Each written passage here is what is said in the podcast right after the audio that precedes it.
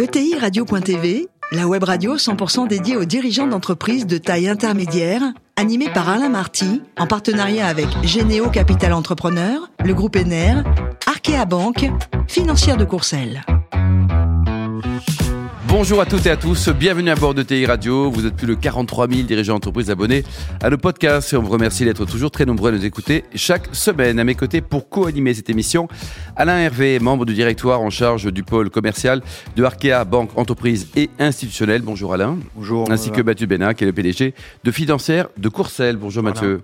Aujourd'hui, on a le plaisir de recevoir Thibaut Corludet, qui est le président, le cofondateur aussi du groupe Référence. Bonjour Thibaut. Bonjour. Alors, vous êtes né en 1975, études de gestion et de commerce, et vous avez débuté chez, chez, chez Rico et Sedge. Donc là, vous étiez dans le dur, là, dans la vente. Hein Exactement, exactement. C'était l'école du terrain, l'école de, de, de, la rue, l'école de la gestion des PME, l'école euh, voilà, de l'apprentissage de, de, de, tout ce monde qui est, qui est la PME et l'ETI. Ensuite, euh, donc vous passez chez, chez Mismo Informatique et puis euh, Prodware.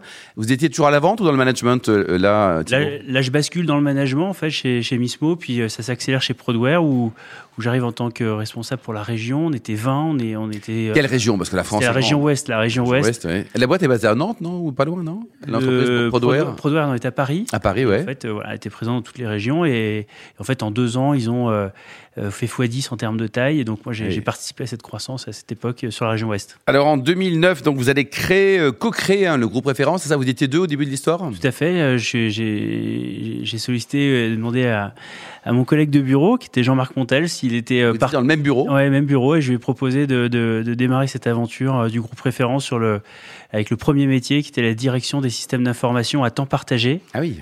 DSI à temps partagé. Et alors votre premier client, faut jamais oublier son premier client dans la vie, c'était qui? C'est un cabinet d'avocats, il s'appelle BCTG et euh, il nous a fait confiance pendant six ans. Et après il a arrêté bah après, euh, en fait, il a grossi. Ils ont fini par embaucher en fait à temps plein un directeur informatique. Ouais, c'est ça. Ils ont intégré quoi. Alors aujourd'hui, donc c'est un peu plus de, de 22 millions d'euros de chiffre d'affaires. Les métiers ont changé ou pas Dites-nous, Thibault? Bah, on a évolué. On a effectivement euh, direction informatique. Après, on a DRH, direction des ressources humaines, DAF, direction financière, direction marketing et digital à temps partagé augmenté, et puis euh, directeur en, en transformation.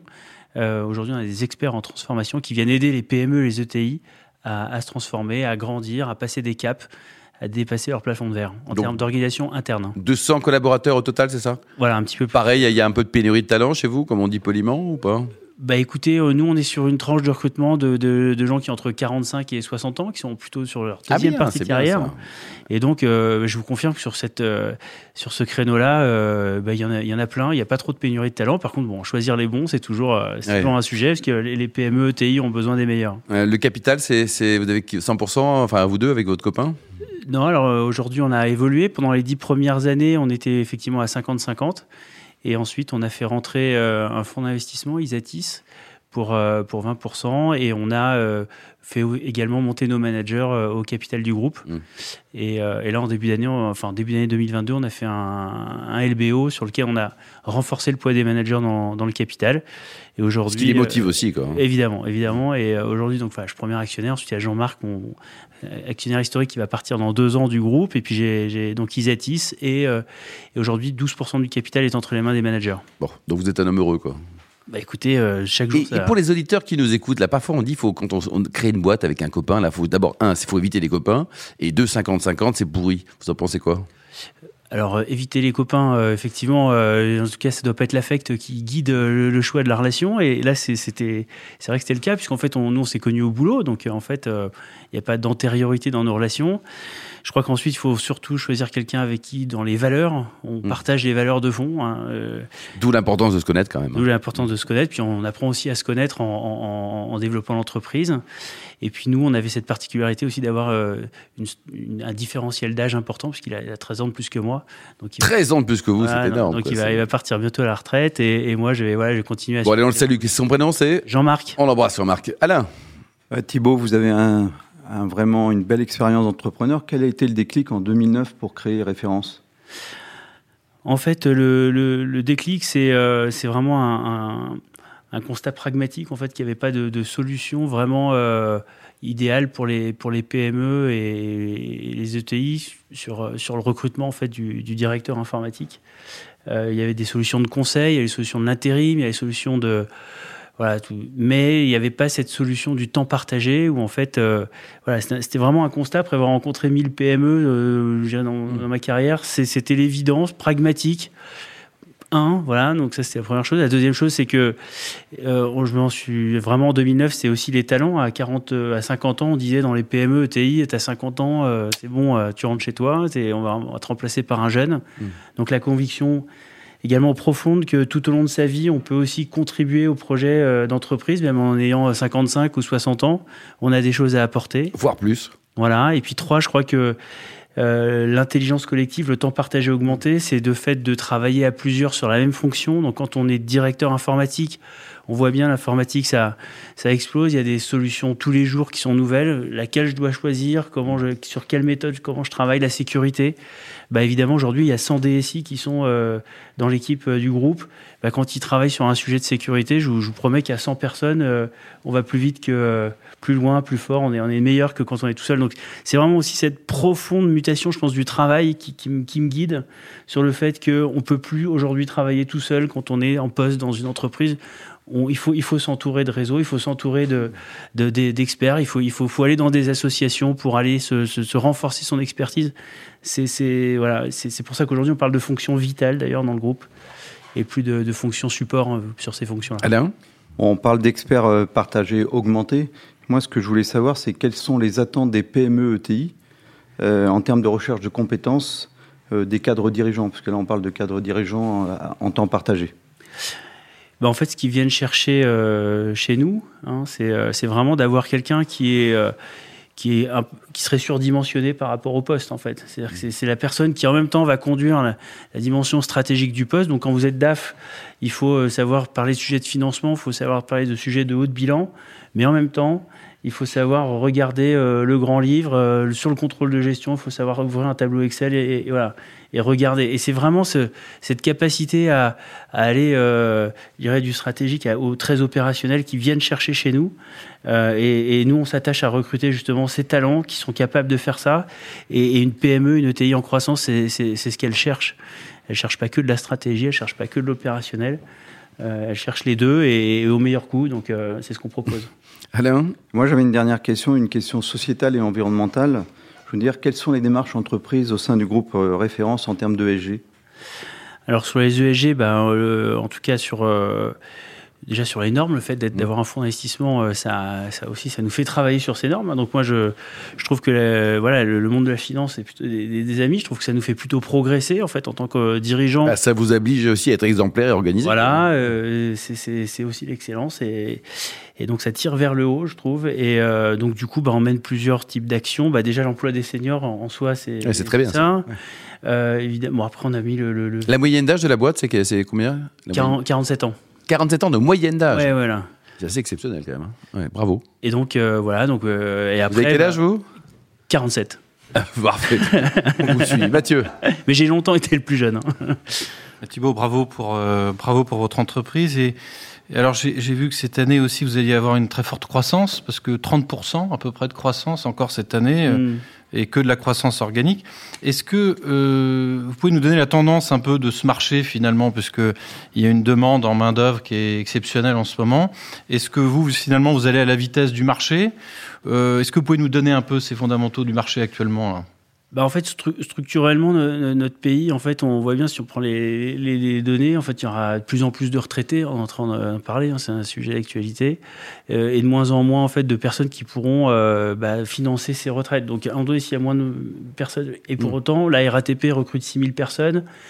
On voit bien que structurellement, euh, la, la, la, la, compétence, en fait, elle va se rarifier. D'ailleurs, on est dans le plein emploi. Euh, et, donc, il va falloir trouver des solutions pour, euh, pour répondre pour autant à nos PME, TI françaises, pour, pour continuer à se développer. Donc, euh, bah, je pense que le temps partagé augmenté, c'est vraiment au cœur de cette réponse. Donc, on est sur la tendance, on, continue à avoir une forte, une forte croissance. Chaque année, c'est de l'ordre de 25 à 30 cette année, on prévoit de recruter entre 50 et 70 personnes.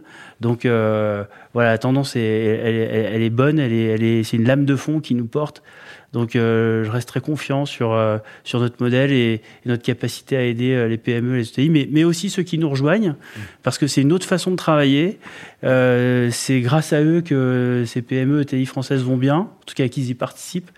Et euh, tous nos clients aujourd'hui sont sur des, pour vous donner un indicateur, entre 10 et 30 de croissance. Donc voilà, le choix ah aussi de cet appel à, cette forme de travail. le turnover, il, y a pas, il reste longtemps chez vous, vos collaborateurs? 5% de turnover par an. Euh, et par rapport au métier, comme vous faisait référence Mathieu, c'est en dessous c'est... Bah, c'est bien en dessous. Hein, Aujourd'hui, euh, on est tendance 10-15%. Nous, on est, on, est, on est à 5%. à 5%. Mathieu? Mais est-ce que finalement, c'est pas un modèle qui change où les gens ne veulent plus faire carrière dans une entreprise? Et finalement d'avoir euh, trois entreprises, que je crois que c'est la moyenne chez vous, un salarié a à peu près trois, missions en même temps. Est-ce que c'est pas une évolution finalement du contrat de travail euh, où on se lasse en fait d'être toujours dans la même entreprise? Ben, on peut se lasser du fait d'être dans la même entreprise. Toutes les entreprises font pas 50% de croissance, sont pas des, belles ETI euh, qui se développent. Il y a, de tout, hein, il faut de tout pour, notre monde. Et euh, effectivement, je pense que le on voit bien qu'aujourd'hui, en tout cas, avec cette euh, finalement ce travail et cette pénurie de talent, c'est la force qui s'inverse. En tout cas, c'est les pouvoirs, les rôles qui, qui, qui s'inversent. Et aujourd'hui, on le voit bien, ne serait-ce qu'avec les jeunes, avec, euh bah, c'est eux qui ont, faut savoir aujourd'hui attirer des talents. Et donc, euh, ils ont envie de travailler sur euh, des sujets qui les intéressent. Ils ont envie d'être acteurs du changement. Ils ont envie d'avoir un impact. Euh, et encore plus à 55 ans, j'ai envie d'avoir un impact dans l'entreprise dans laquelle je suis. Donc, bah, si j'ai plus d'impact et que on me met au placard, bah, euh, voilà, facilement, je, je change, je vais ailleurs. Donc je pense qu'effectivement, euh, euh, le, travail, euh, je pense que c'est vraiment une source d'épanouissement pour, pour répondre à votre question. Et s'épanouir dans son travail, c'est c'est pas c'est pas être dans la routine, c'est justement être bien généralement. Enfin, dans la vie perso aussi, ça influence. Quoi. Vous, êtes en, vous êtes en pleine forme, vous, Mathieu, non? Oui, oui. Vous êtes en pleine forme. Bon. Alors, j'ai une entreprise. Bon. vous avez parlé d'un fonds d'investissement dans lequel que vous avez fait venir votre capital. Mhm. Est-ce que vous pouvez nous ordonner un petit peu les raisons? Euh, et puis peut-être pour ceux qui l'ont pas fait, euh, quelques recommandations pour des entreprises qui veulent faire rentrer un fonds d'investissement. Alors euh, nous, en tout cas, l'objectif, c'est vraiment d'avoir un, partenaire au capital de son entreprise, c'est d'organiser. enfin, il y a plusieurs objectifs, mais j'en vois en tout cas trois. C'est un, c'est se professionnaliser. Voilà, c'est une rigueur de gestion, on se professionnalise. Deux, c'est d'avoir un, partenaire euh, qui, qui va être là sur une durée plus ou moins longue. Euh, et, on sait que le capital, en tout cas, euh, tout en restant majoritaire, bah, il, peut tourner. Je pense que ça organise la liquidité du capital, donc c'est un, très bon point. et je pense que la troisième chose, c'est que eh bien, euh, ça, ouvre aussi un peu sur, euh, le monde. C'est-à-dire qu'un un investisseur, il est aussi investi dans d'autres sociétés, il voit d'autres choses. Et donc, ça, ça, ça aussi, ça vous ouvre d'autres portes, d'autres, d'autres façons de travailler vis-à-vis de ses, dans la relation avec ses banquiers, avec ses, avec ses, ses, euh, ses avocats, avec. On, voit bien, nous, on est, on est rentré dans le club pépite du LCL. tout d'un coup, des portes se sont ouvertes qui n'étaient mmh. jamais ouvertes.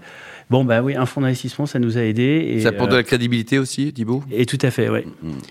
Et peut-être que les questions. Et donc les critères de choix, on avait deux, deux possibilités. Soit on cherchait plutôt un, un, partenaire euh, euh, donc minoritaire euh, avec les objectifs que j'ai donnés avant, et en même temps qui soit là pour nous aider à, à réfléchir à notre création de valeur, à, à, nous, à, nous, à nous, nous faire un peu avancer sur ces, sur ces sujets-là. Et, et c'est vrai que bah, Isatis a su bien se positionner à tout point de vue pour, pour nous aider. Dans, dans cette phase-là, là, on va devenir une ETI.